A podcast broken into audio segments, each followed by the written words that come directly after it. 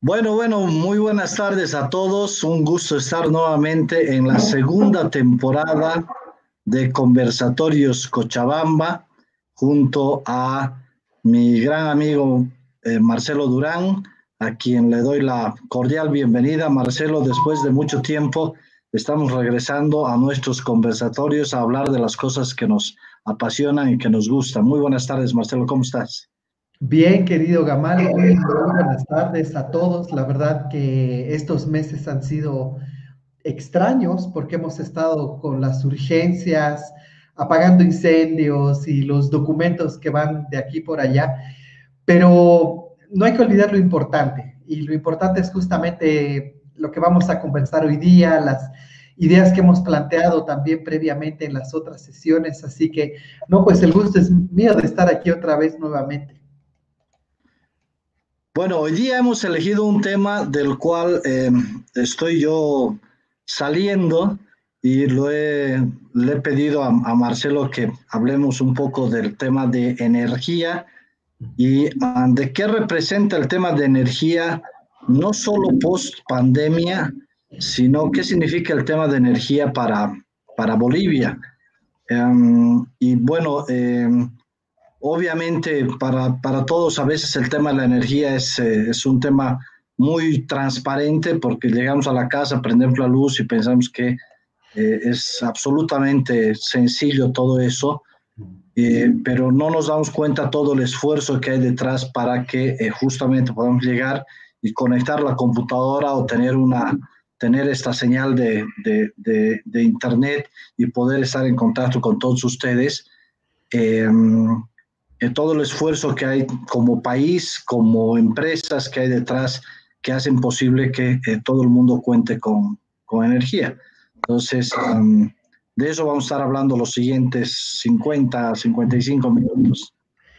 De hecho, creo que leyendo un poco lo que ha pasado en la cuarentena, muchos han acusado recibo de em, el hecho de que estás en casa se incrementa tu consumo de electricidad particularmente y obviamente las empresas eh, que proveen el servicio en Bolivia por un tema de ley, por ejemplo, no han hecho el cobro, sino han dicho, está bien, vamos a seguir dándoles el servicio, pero nos van a pagar más adelante.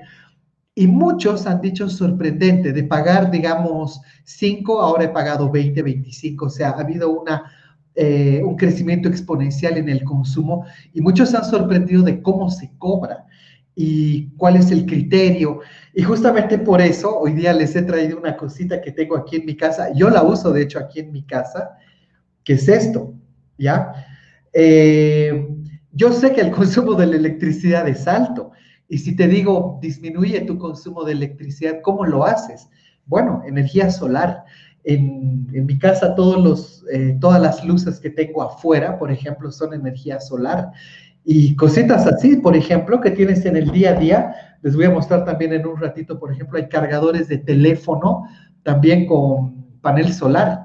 Entonces, la electricidad y la energía en general no solamente es como un concepto de la voy a usar mejor, sino también que podríamos replantear el tipo de energía que estamos utilizando.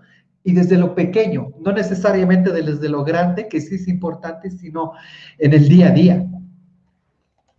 Exactamente, o sea, la idea es um, no solamente las grandes cosas que se pueden hacer respecto al, consumo responsable de, energía, sino las pequeñas cosas que podemos hacer cada uno de nosotros. O sea, por ejemplo, em, no sé si les ha pasado, pero si todo el mundo eh, cambiáramos nuestros focos incandescentes por focos eh, ya sea de LED, o los ahorradores de energía, primero disminuyen sustancialmente su consumo eh, y obviamente disminuyen su factura.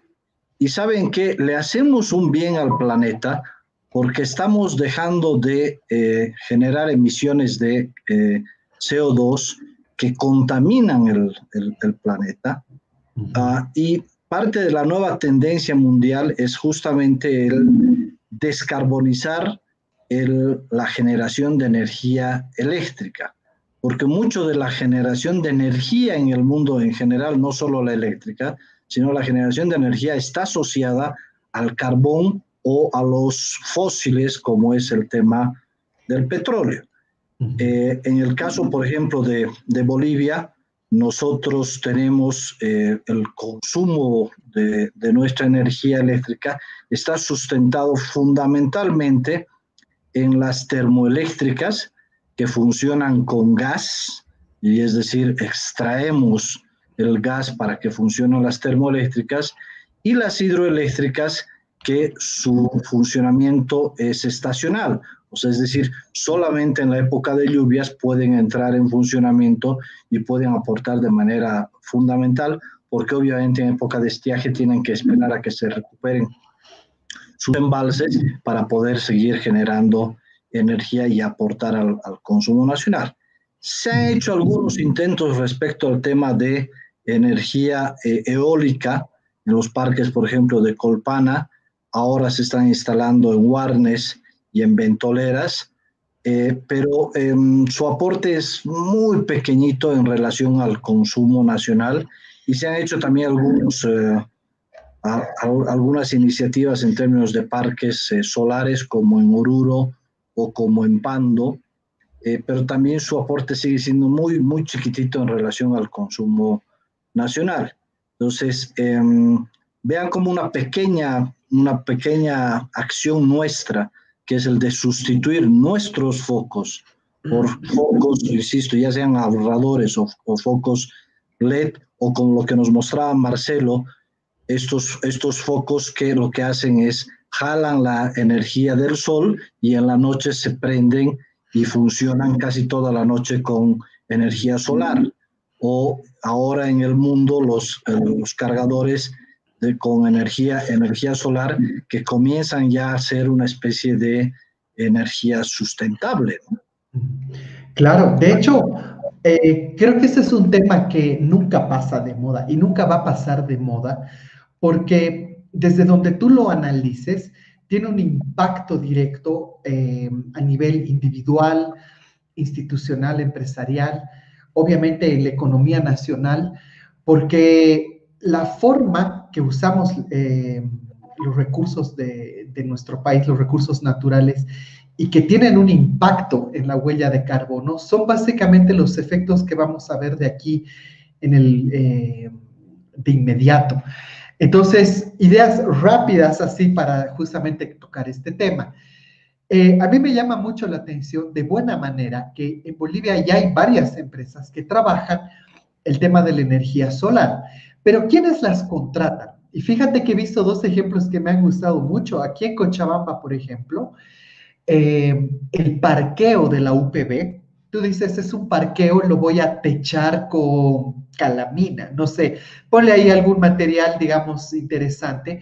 Pero ellos han dicho, si es un techado, ¿por qué no ponemos paneles solares? Y tú vas al parqueo de la universidad, ahí en Colcapirgua, y eh, te da toda una explicación de cómo la luz solar se transforma en energía eléctrica y eso alimenta una cantidad importante de insumos dentro de la universidad. Interesante.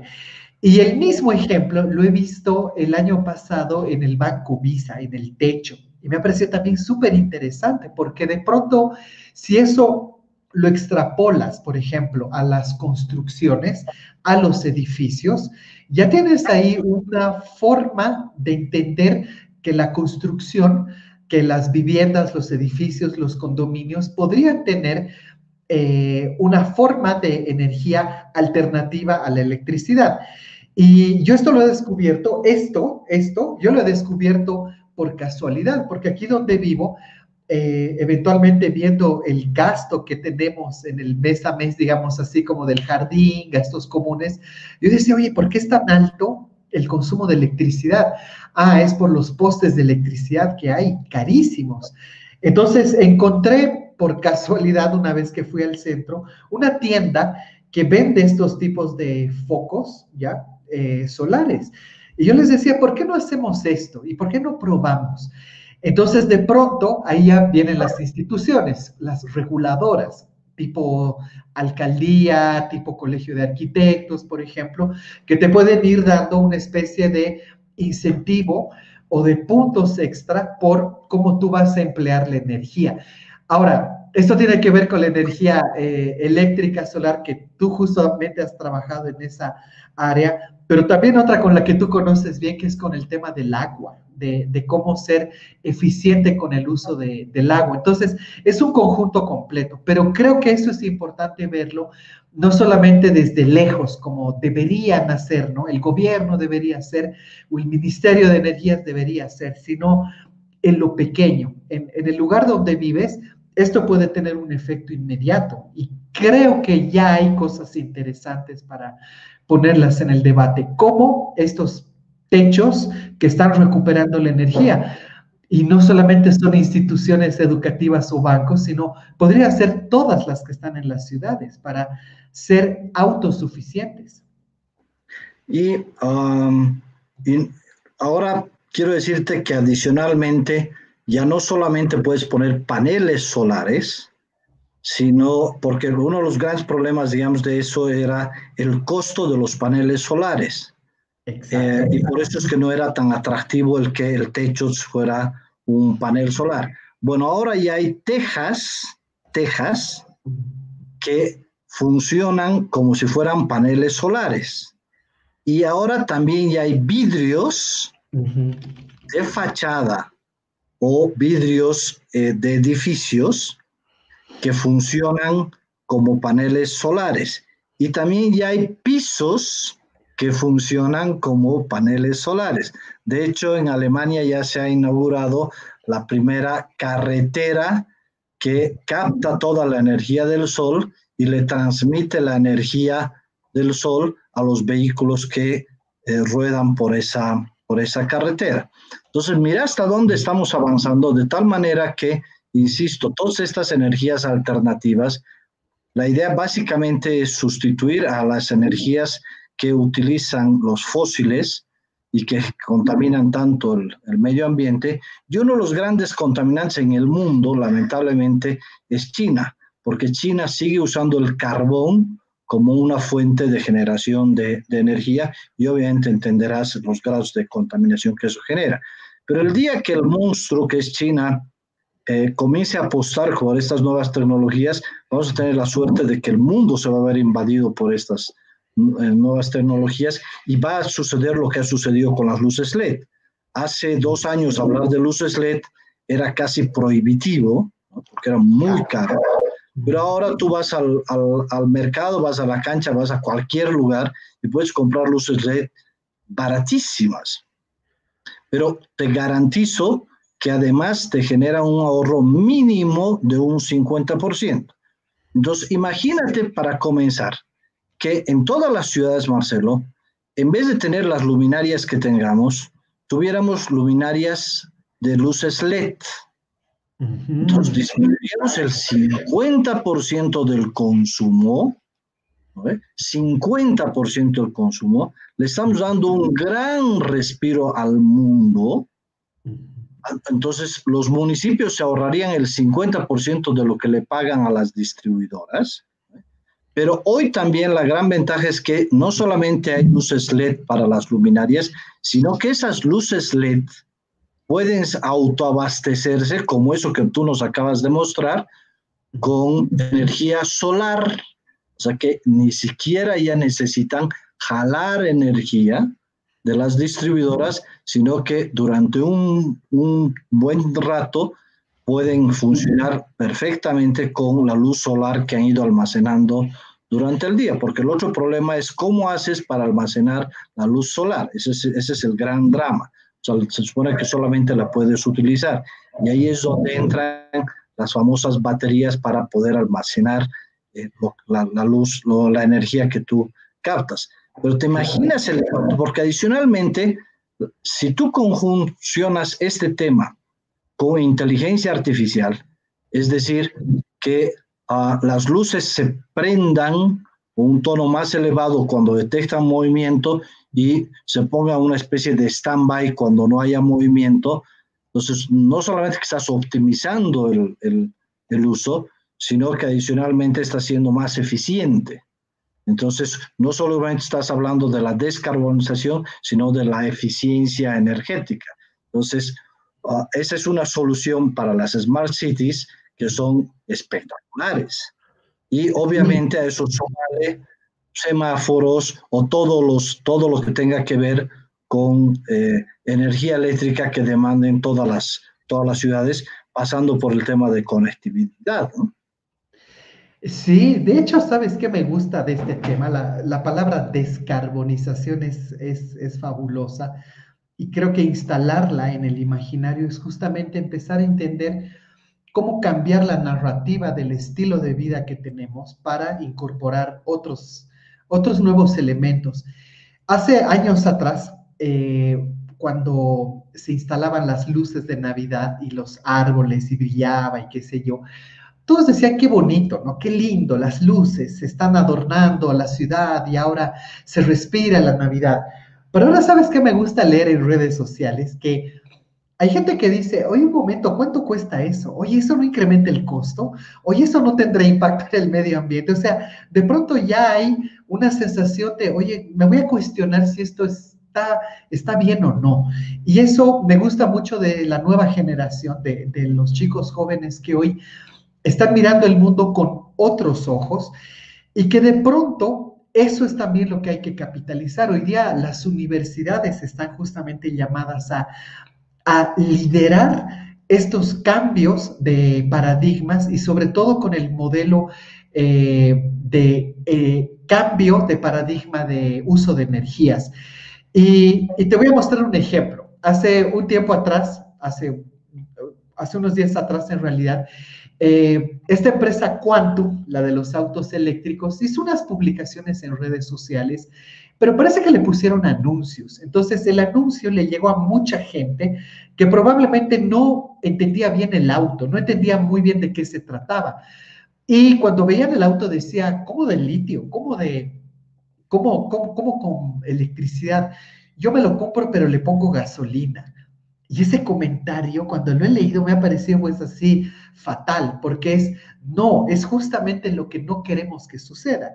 Entonces, de pronto está muy arraigada la idea de, eh, le vamos a poner un nombre, ¿ya?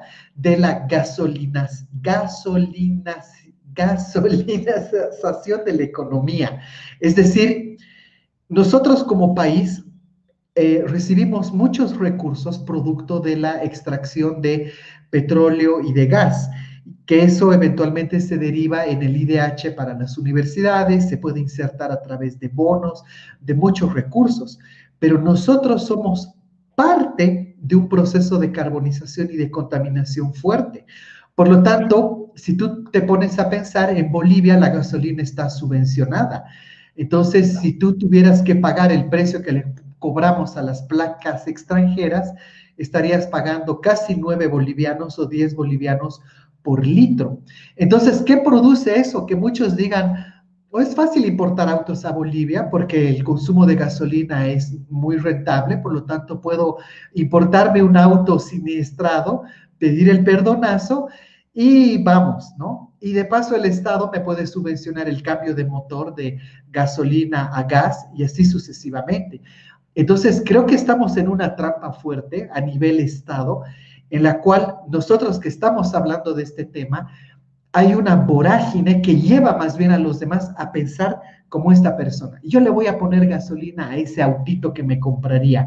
O por qué tan lento, pero si es muy caro, pero por qué, por qué, por qué.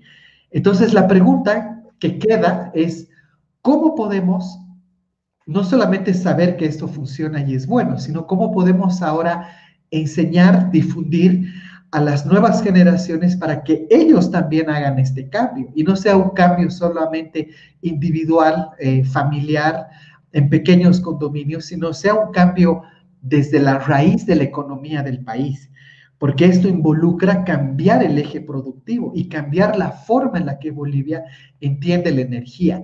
Entonces, esto de pronto para mí es un tema así muy interesante porque sé que cuando empieza a suceder, cuando empieza a girar la rueda hacia ese lado, van a aparecer otras cosas, que es lo que tú decías, smart cities, Internet de las Cosas, otro tipo de innovaciones como autos eléctricos, deliveries eléctricos, deliveries ecológicos, o sea, trae consecuencias, pero no sé si la rueda ya está girando o estamos todavía esperando a que empiece. Esa es la duda que tengo y te la planteo.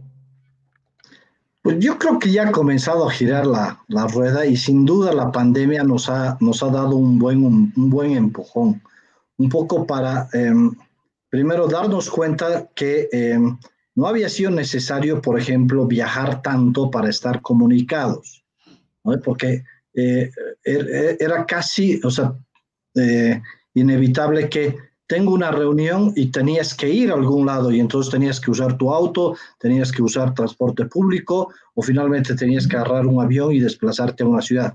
Hoy ya no tienes que, o sea, decir, tú y yo ahorita estamos reunidos y estamos en contacto con la gente que nos está escuchando y nos está viendo eh, y ya no tenemos que movernos ni siquiera de nuestras casas.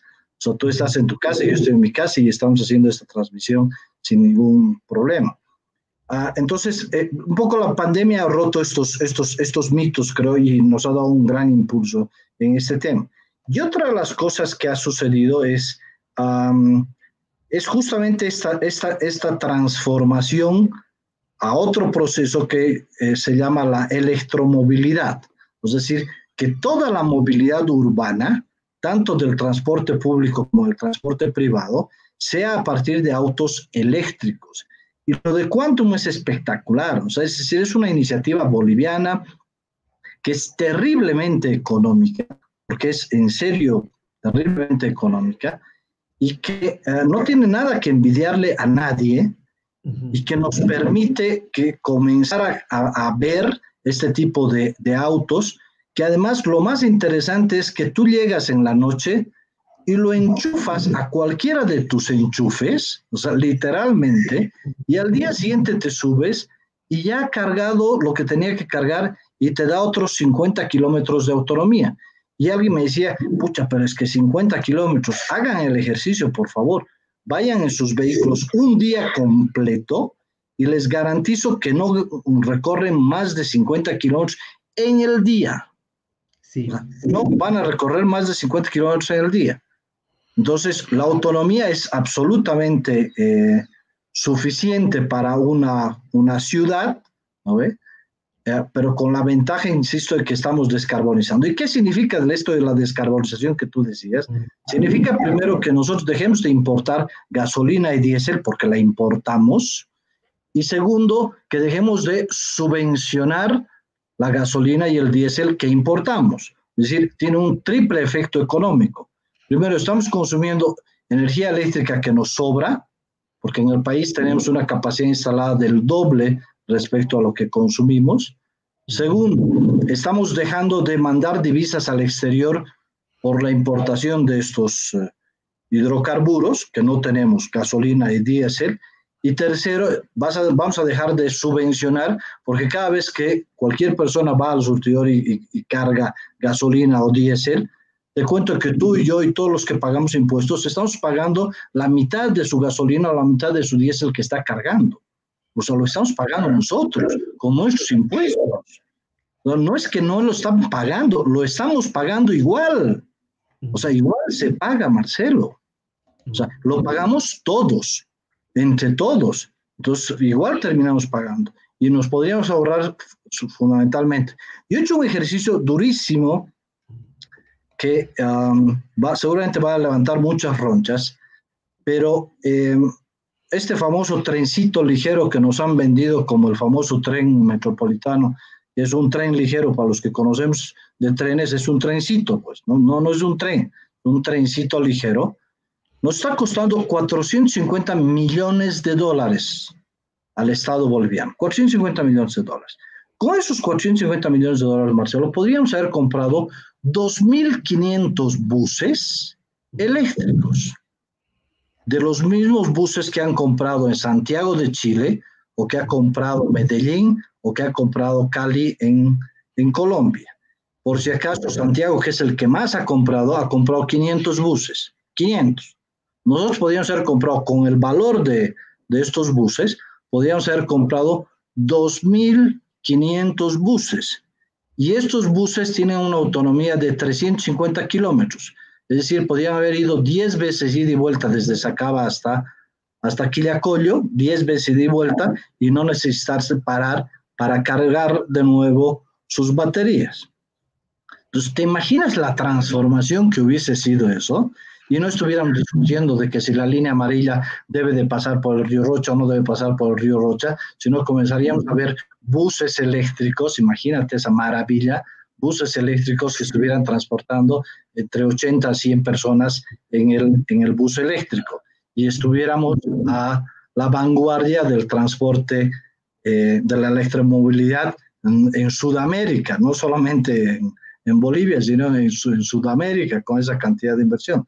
Entonces, lo que se necesita es que nos dejemos de, mm, de encementar la cabeza y comencemos a abrir nuestra nuestra cabeza estas nuevas ideas, estas nuevas tecnologías que pueden resolver los problemas que tenemos cotidianos en la ciudad de Cochabamba, que uno de los problemas más grandes que tenemos y no nos damos cuenta es lo que yo le llamo el enemigo silencioso número uno, que es la contaminación.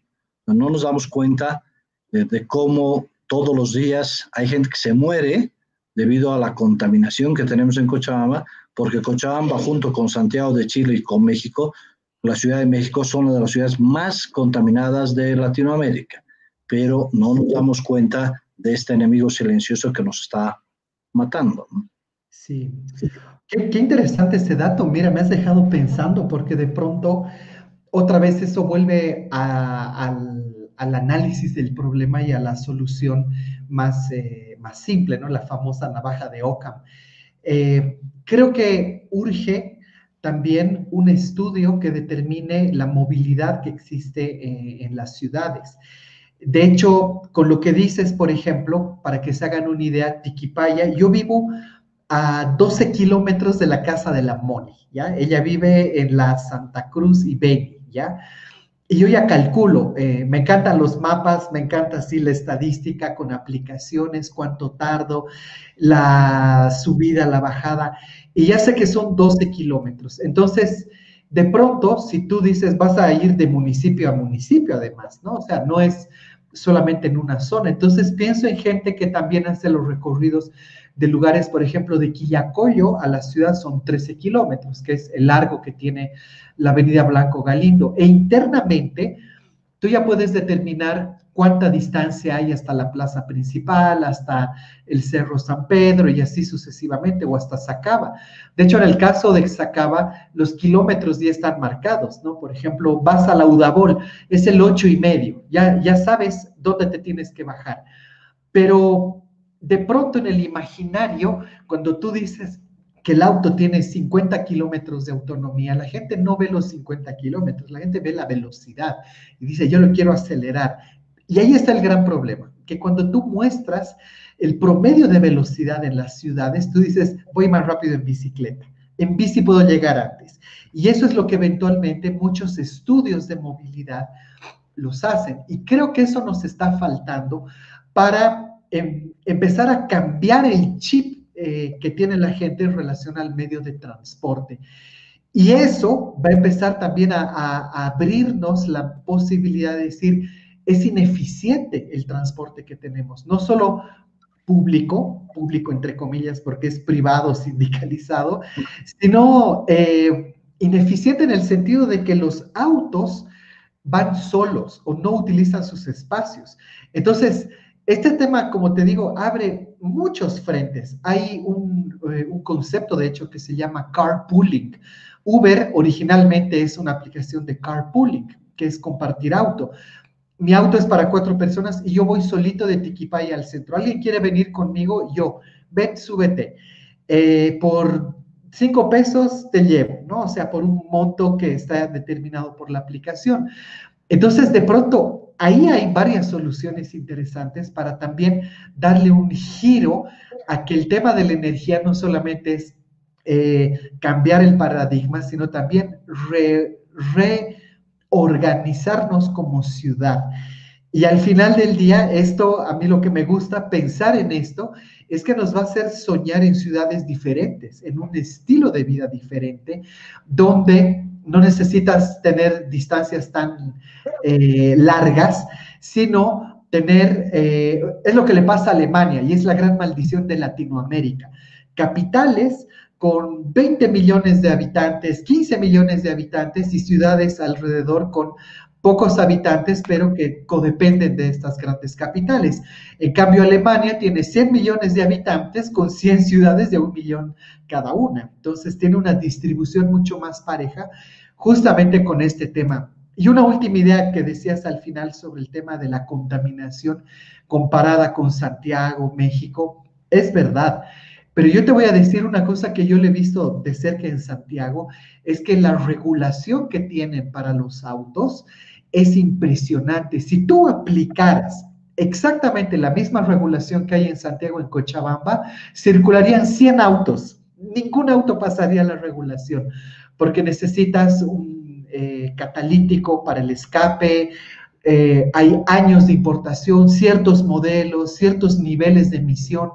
Entonces, las, eh, los talleres que hacen esto, es increíble el detalle cómo te miden esto.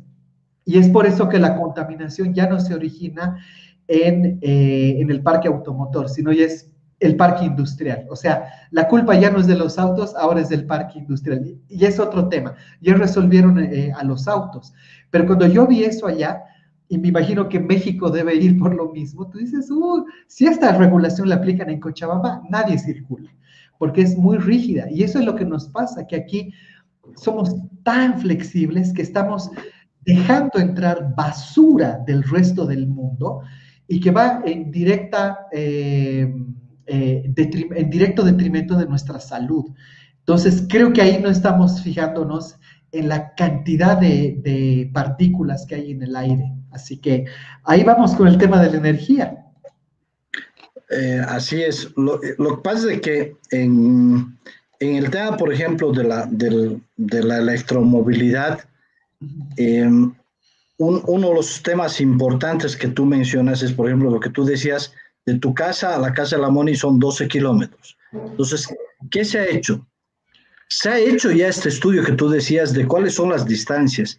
Y lo, lo impresionante es que en todo el mundo, porque este estudio se ha hecho en todo el mundo, es que la distancia más grande que recorre normalmente una persona, porque además una persona tiene su ámbito de... Eh, de trabajo, no a decir, va al mismo lugar a dejar a los niños al, al colegio, va al mismo lugar a trabajar, va al mismo lugar a hacer sus operaciones bancarias o va al mismo lugar al mercado a comprar. O sea, es decir, somos eh, bastante predecibles respecto a, a, nuestros movimientos. Entonces, el promedio de cualquier persona, Marcelo, es 15 kilómetros. O sea, lo máximo que tú recorres en toda ciudad, tu radio de acción, tu radio de acción es 15 kilómetros. Por eso es que la bicicleta se adapta perfectamente porque en, un trayecto de 15 kilómetros eh, va a ser, normalmente va a ser más rápido que el promedio de velocidad de cualquier... ¿no? Eh, obviamente uno de los problemas en Cochabamba no es tan grave como en otros ya como La Paz, por ejemplo, que sería el tema de las subidas, o sea, los regresos, como, como, como haces. Y seguramente tú debes sufrir más cuando te, te, despides de la money y te acuerdas que tienes que regresar a tu casa. La de subida. La de Pero hasta en eso, por ejemplo, hay y, tienen en, en, en, Quantum, y he visto en otro par de, de, de empresas más, que tienen baterías para las bicicletas. Y que transforman la, la, bicicleta en una especie de motito a, en función de una batería eléctrica recargable, por si acaso. Es decir, se puede recargar y que, la, y que convierte tu bicicleta en un, en un, en un vehículo a motor, ¿no? en un automotor, porque esa es la definición de automotor, o sea, que funciona con un motor, en este caso un motor eléctrico. Entonces, cuando hablamos de electromovilidad, no solamente estamos hablando de, de, autos, o sea, estamos hablando de motos, estamos hablando de bicicletas, y estamos hablando obviamente de, eh, de, de, automóviles, eh, ya sean para transporte público o para transporte privado. El problema, Marcelo, para ser sinceros, es que Primero, en Cochabamba nosotros estamos secuestrados por los sindicatos, por el sindicato de transportistas y secuestrados por los sindicatos de, de comerciantes y tenemos autoridades tremendamente débiles que no han tenido pantalones para resolver estos problemas. Los problemas de contaminación, los problemas de, ordenar el tráfico, los problemas de ordenar el mercado que es la ciudad, porque en cualquier lado se ha vuelto la ciudad un mercado, Y, no, que, no está mal que, que, explotemos nuestra vocación productiva, que es finalmente ser comerciantes, y no está mal ser comerciantes, pero si fuera ordenado, eh, te garantizo que todos ganarían y, no, no, no, y eso es lo que no terminan de entender. Y, no hay un principio de autoridad. Entonces, eso juega en contra, en contra de los ciudadanos y los ciudadanos, lamentablemente, la mayor parte del tiempo estamos muy preocupados de resolver el día a día de nuestras familias y no tenemos tiempo pues para hacer activismo y para reclamar, como por ejemplo se ha estado reclamando en ese famoso eh, eh, puente que están queriendo destruir árboles sin ton ni son, digamos, ¿no? O sea, la verdad, sin, sin, ninguna planificación. Y te vuelvo a decir, desde mi perspectiva, el problema es que eh, ni siquiera le damos oportunidad a estas ideas y ni siquiera le apostamos a lo, a lo nuestro. Es decir, el, tema de, de, de, Quantum para mí es, es una insignia, es un, como un buque insignia que debería ser una marca de los cochabambinos y todos los cochabambinos deberíamos apostar por Quantum, por Quantum una empresa cochabambina que nace en Cochabamba y que hoy eh, la ven como un símbolo en, en, otros lugares, pero ni siquiera en Cochabamba uh, la vemos así, ¿no? Entonces, uh, hay varias cosas que podemos hacer con, con, con, con energías alternativas y que no lo estamos aprovechando y que lamentablemente lo que tú decías, también hay un divorcio entre las universidades y entre las necesidades de la sociedad. Hay miles de tesis, ¿no? ve? que todos los días se, se, se, se, producen y la verdad es que muy pocas yo las veo que se puedan aplicar a nuestra realidad porque hay un divorcio entre lo que necesita la sociedad y entre lo que produce la universidad. ¿no? Claro. De hecho, sabes, es eh, es un tema curioso porque de pronto eh, esto que estamos hablando no es algo nuevo, eh, sino que se lo viene conversando desde hace muchos años atrás. Pero lo que sí debería ser ya parte del estándar es que las instituciones como tal deberían ya tener normado, regulado, proyectado el uso de energías limpias y, promocionar el uso de las energías limpias. Y te cuento varios ejemplos para que te hagas una idea. Eh, yo eventualmente salgo en bici bastante, ¿ya? Y me he ido dando cuenta que uno de los grandes problemas no es el salir en bici, sino es dónde dejas la bici. Entonces, quiero ir al banco, no está prohibido dejar la bici. Vas a las instituciones públicas, no está prohibido meter bici vas a algún lugar, no, señor, su bici no puede quedarse aquí, entonces, ¿qué con la bici? Me la doblo en cuatro y me la pongo en la billetera, ¿no? Entonces, creo que eh, el ciclo de la resignificación de la energía, del cambio del auto a la bici, por ejemplo, o de la gasolina a la electricidad, o de los autos eh, carbonizantes, por ejemplo, que vayan al uso de electricidad, no se termina de cerrar porque siempre hay una parte en el trámite que no está resolviendo ese problema. He visto una foto ayer en Oruro, viene la policía municipal y recoge todos los parqueos de bici que estaban en la calle porque hay una ley que dice que no puedes tener, eh, digamos, cosas encima de la acera. Estoy de acuerdo, no expongan cosas en la acera, no vendas encima de la acera, pero no se lleven los parqueos de bici. Entonces, de pronto esa falta de sentido común es la que nos termina cometiendo eh, o haciendo caer en estos errores y no mirar las cosas a largo plazo. O sea, creemos que con un día del peatón resolvemos ya nuestra cuota de, de ecología y nuestra huella de carbono, cuando en realidad no. No debería haber un día del peatón, deberían ser 365 días del peatón para que vayas a la universidad, al colegio, a tu trabajo. He visto también en las noticias que la alcaldía, por ejemplo, premia a los trabajadores que van en bicicleta, ¿no? Bien, chicos, felicidades, palmada en el hombro. Yo digo, en realidad, esa no es la premisa. está bien, pero creo que debe ir un poco más allá. Puede ser desde un incentivo económico y, ¿por qué no, normar y que otras empresas que están, por ejemplo, con alguna regulación comercial, por ejemplo, que por algún tipo de ley puedan también estimular a sus trabajadores y decir, si tú eres una empresa en Cochabamba y tus empleados van a trabajar en bici, bono de bicicleta, bono verde, no ve que nos gustan tanto los bonos, ahí está el bono del tema, bono por hacer esto. Entonces, no solamente es decir qué bien que lo hagan, ¿no? Y aplaudirnos, sino es estimular, es difundir. Y te diré que las universidades hay ideas pues así hermosas, súper bonitas, eh, amplificables. El otro día he visto una, eh, de hecho ya era una empresa que las vendía, lo vi en una feria. Estos platos de plástico, ¿no?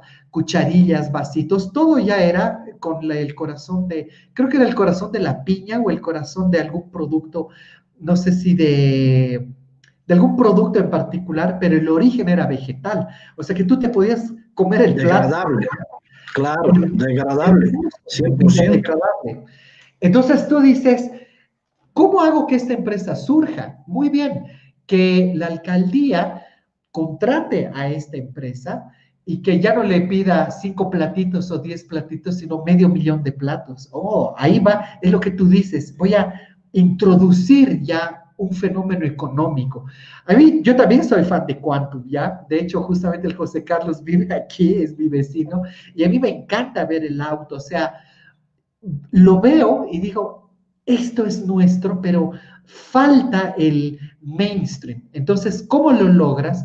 Otra vez, es justamente lo que han hecho ustedes y lo que muchas otras instituciones están empezando a hacer que es voy a comprar 10 autos para la flota, voy a comprar 15 autos para el delivery, 15 motos para esto o 20 autos para acá. O sea, ya es pensar a nivel institucional para dar un apoyo mucho más grande. Y creo que ahí es a donde tenemos que apuntar a la larga, en este tema, eh, en el de la electromovilidad especialmente.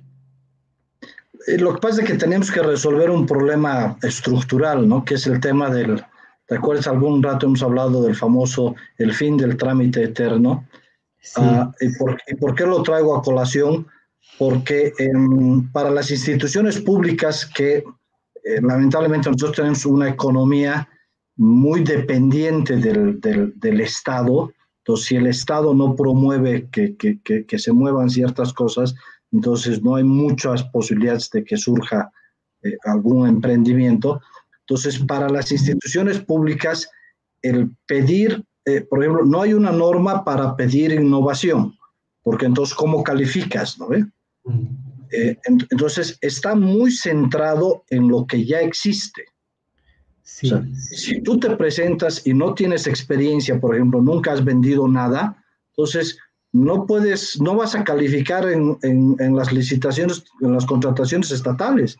¿Por qué? Porque lo que califica es la experiencia de la empresa. Si tú presentas algo que no está en las especificaciones, entonces no vas a calificar porque no están en las especificaciones. ¿Y cómo van a estar en las especificaciones si lo que estás planteando es salirte del cuadrado? O sea, ¿cómo vas a poder vender luminarias LED que, eh, se, que, se, que se que se alimenten con energía solar, si están acostumbradas a comprar luminarias de, sodio, ¿no de las normalitas, y además obviamente las luminarias LED son más caras que las de sodio, entonces les van a decir que están comprando algo mucho más caro, pero no se dan cuenta que al final del día están comprando algo más barato, o más económico, no voy a decir más barato, pero más económico sí. Eh, eh, entonces necesitamos eh, romper esta estructura de la, de la economía estatal tan cuadrada que no permita el, el apoyar em, iniciativas disruptivas que se salen del cuadrado y que te están ofreciendo alternativas muy interesantes que cuidan el medio ambiente, que son amigables con el medio ambiente, pero que adicionalmente no solamente son amigables con el medio ambiente, sino inclusive que están entrando dentro de esto que hemos, algún rato hemos hablado de la economía circular. Ah, resulta, por ejemplo, que como yo he estado en esta empresa de, generación de energía, em, uno de los problemas que se tiene en el mundo es que todavía las termoeléctricas de ciclos combinados, si bien son más eficientes que las de ciclo abierto, eh, todavía se abastecen de gas y siguen siendo parte de la economía carbonizada. Pues, ¿cómo rompes eso? Bueno, te cuento que Siemens está avanzando en que ahora las turbinas funcionen con hidrógeno. Mm. Entonces ya no vas a necesitar gas.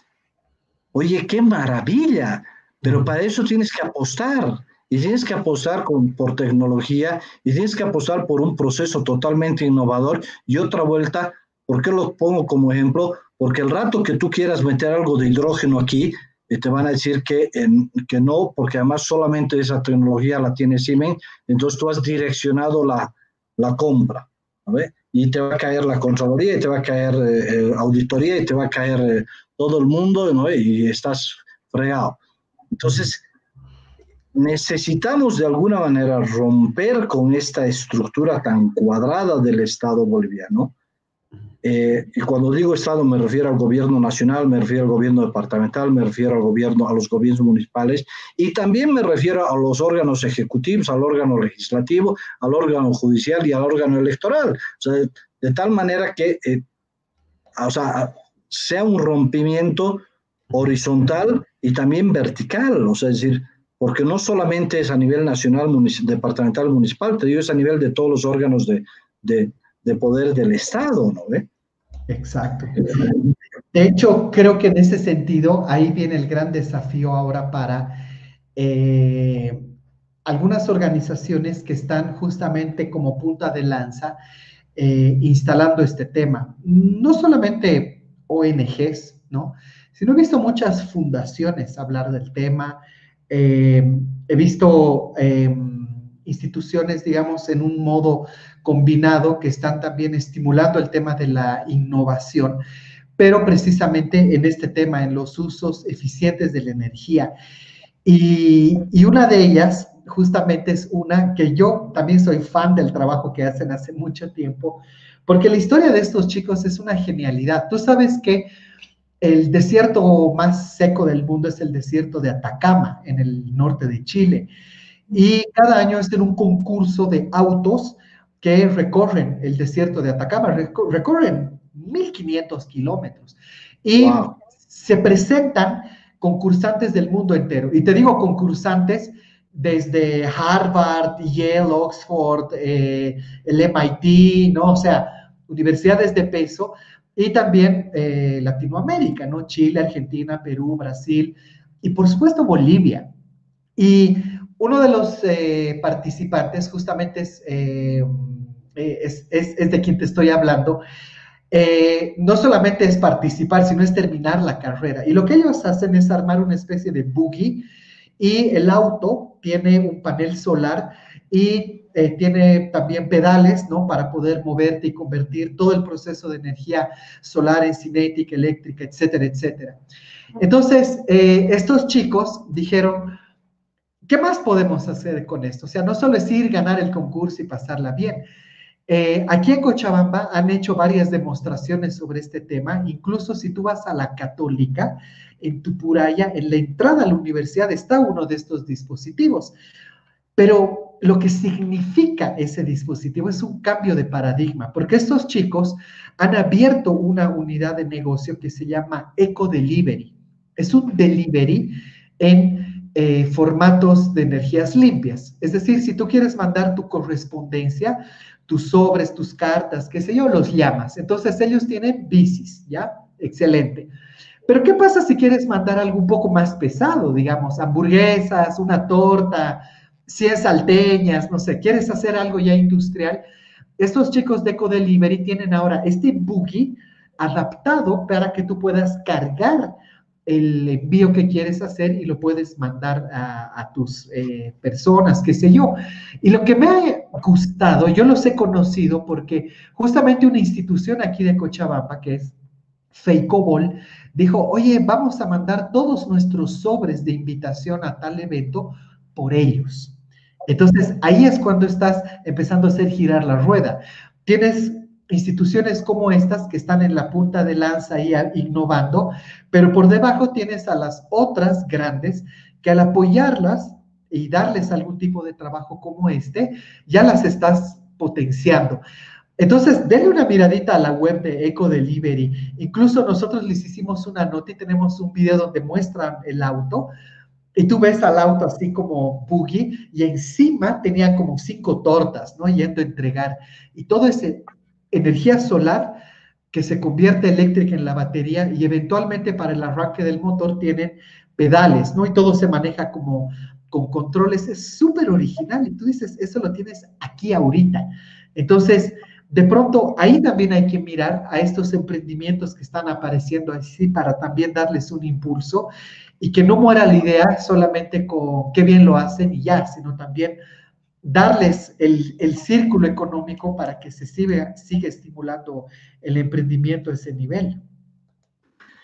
Es, que eh, eh, eso es lo importante, lo que tú dices es em, cómo hacemos para que la, para que la rueda gire, ¿no? Es decir, ¿qué se necesita para romper ese momento estático de entre la idea y de ponerla en, en, funcionamiento para eh, poder promover ese tipo de, de, emprendimientos? Y ahí es donde un poco yo me tranco en que lamentablemente nuestra economía es, es muy es muy paraestatal, o sea, dependemos demasiado del Estado y si el Estado no promueve una idea, estas ideas Ah, solo con el sector privado no son, no, no tienen mucha proyección y lamentablemente nuestro mercado, el mercado boliviano, es un mercado muy pequeñito que no permite que explosione una, una idea. Estamos viendo el tema de, de esta iniciativa exitosísima de, de Yaigo, que ha tenido que salir del país para realmente tomar una dimensión de una empresa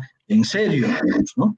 Sí. Ah, entonces, y, el otro problema que yo tengo es, es el divorcio, y, sigo insistiendo, entre la universidad y, eh, y la sociedad. O es decir, o cómo haces para que las universidades, lo que producen las universidades, se transformen en eh, incubadoras de empresa y que después salten a hacer eh, emprendimientos que tengan resultados y que comiencen a, impulsar y a dar la vuelta de la, de la, de la rueda y romper con, con este estado estático de las cosas tal como, como están. ¿no?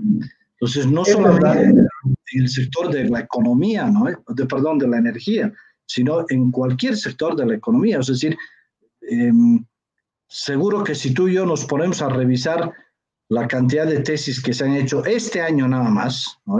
Sí. Te garantizo que vamos a encontrar unas 10 que debe ser bien interesante ponerlas, en, eh, convertirlas en ideas prácticas. O sea, 10 vamos a encontrar. O sea, vamos a encontrar, te prometo que vamos a encontrar. Y el tema es cómo, cómo no hay este, este programa, no sé si es colombiano, del de, el de Sony, del de Shark Tanks. ¿no? es? donde hay inversionistas, donde, donde le ponen plata a este tipo de ideas, pero tienen que estar claros que le estás poniendo plata a una idea que puede funcionar o no. Pero no importa, porque otra vuelta de las 10 ideas, a lo mejor una va a funcionar. Y esa te va a permitir recuperar lo que has perdido en los otros nueve, digamos. Eh, pero necesitamos romper este, esta, este estado estático, digamos, de las cosas y salirnos del, del cuadrado y comenzar a pensar fuera del, del cuadrado. De la caja. De hecho, justamente, mira, te voy a mostrar aquí he encontrado el video que es en la línea de lo que tú dices. O sea, esto, imagínate la ruptura que puede traer en un modelo que hoy, gracias a la cuarentena, ha estimulado mucho el dropshipping, ¿no? Eh, los deliveries y la necesidad de hacer entregas. Entonces, mira, voy a compartir mi pantalla un segundito y les voy a mostrar, este es el, el video. Eh, quien transmite en realidad es Aragazza, que es esta empresa de helados, ¿ya? Y fíjate el, el formato, ¿ya? Este es, este, es, este es el buggy que te digo. Aquí están las baterías, aquí adelante. Aquí viene el conductor sentado Eh, izquierda, derecha son las palancas para ir moviendo, pero aquí arriba viene todo el set de, productos. Entonces, esta es una combinación porque además eh, él pedalea para mantener despierto al motor, ¿no? En funcionamiento, pero el panel o el formato del auto es, eh, solar. Entonces, de pronto, justamente este tipo de, de, emprendimientos, ¿no? Esto es lo que hicieron en la carrera de Atacama, ¿no? Este era el modelo original, es un prototipo. Entonces, si tú introduces en el mismo concepto de tengo que transportar correspondencia, necesito entregar productos o necesito moverme por la ciudad, pero ¿cuál es tu huella de carbono si tú contratas una moto, si contratas un auto o contratas uno de estos servicios, digamos, de energías eh, limpias? Cambia la forma. Entonces, creo que hoy día todavía hay que mostrarle a, las empresas que esta puede ser una forma interesante de hacer lo mismo que están haciendo, pero con otro paradigma. O sea, si, si a ellos los contratan empresas que van a empezar a decir, hemos visto nuestra huella de carbono y es muy alta y la vamos a disminuir por esto, vamos a empezar a hablar de una responsabilidad social diferente. Y te diría que lo lindo de esto, lo que me gusta de esto es que lo tienes acá. No hay que traer ideas de afuera, sino que ya están sucediendo acá. Entonces ahí queda también la reflexión para todos que probablemente nosotros mismos en el día a día seguimos dando vueltas en el mismo círculo vicioso. ¿Dónde lo empiezas a romper? Cuando empiezas a mirar a tu auto y dices, esto contamina, y vamos a ver mi bici, no, puedo cambiar las luces, el sistema eléctrico, reutilizar el ciclo del agua, o sea, y es un cambio de pensamiento, pero hay que empezar, la rueda tiene que empezar a girar porque si esta conversación la seguimos teniendo en cinco años, probablemente ya va a ser demasiado tarde. Para una ciudad intermedia como Cochabamba, la contaminación no nos va a perdonar de aquí a cinco años.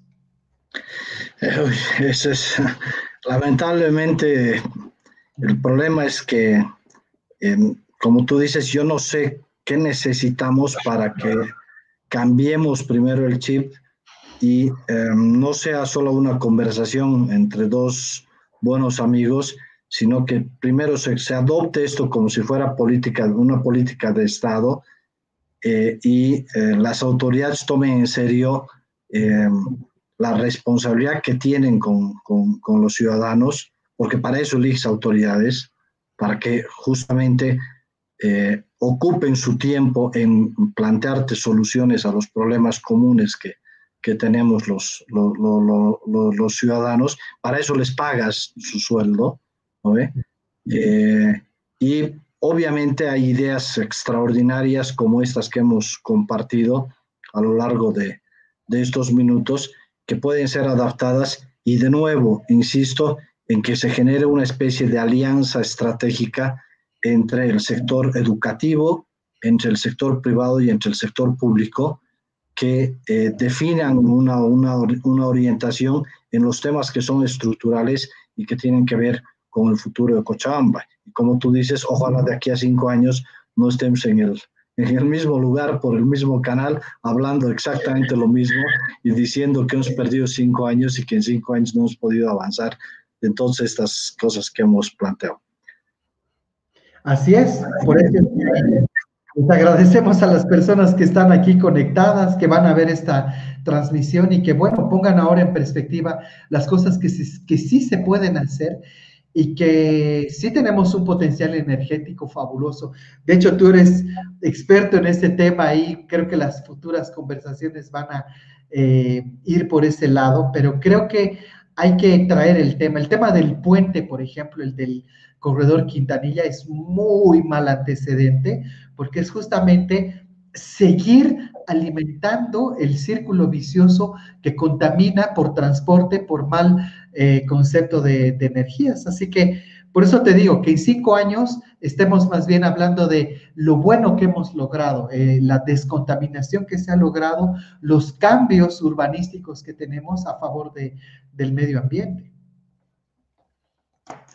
Y que usemos como centro al, al bit humano, lo usemos, usemos como centro a nosotros, o sea, dejemos de pensar en los vehículos y que pensemos en la calidad de vida para, para nosotros mismos. Ese es nuestro reto, así que les agradecemos a todos esta hora que nos han acompañado, eh, un pequeño comercial, además de, de vernos en Facebook Live, también nos van a poder escuchar en el podcast. Eh, les prometemos que tanto Marcelo como yo vamos a subir eh, un link para que nos puedan escuchar, porque a veces no es tan importante tanto que nos vean como que nos escuchen lo que las ideas que compartimos con ustedes. Muchísimo gusto de nuevo de estar en este conversatorio contigo, mi querido Marcelo, y será hasta el próximo martes que hablaremos de... Eh, creo que el tema del corredor Quintanilla merece una conversación completa para ver el impacto de los árboles en la cultura urbana de las ciudades. Entonces hablaremos de, los árboles, específicamente del corredor Quintanilla, de eh, la falta de planificación y de cómo se hacen las cosas sin pensar en, la gente, en la, eh, que finalmente ese debería ser el centro de atención de todas las decisiones de todas las autoridades. Muy buenas tardes, muchísimas gracias y nos vemos el martes. Cuídense. chao. chao.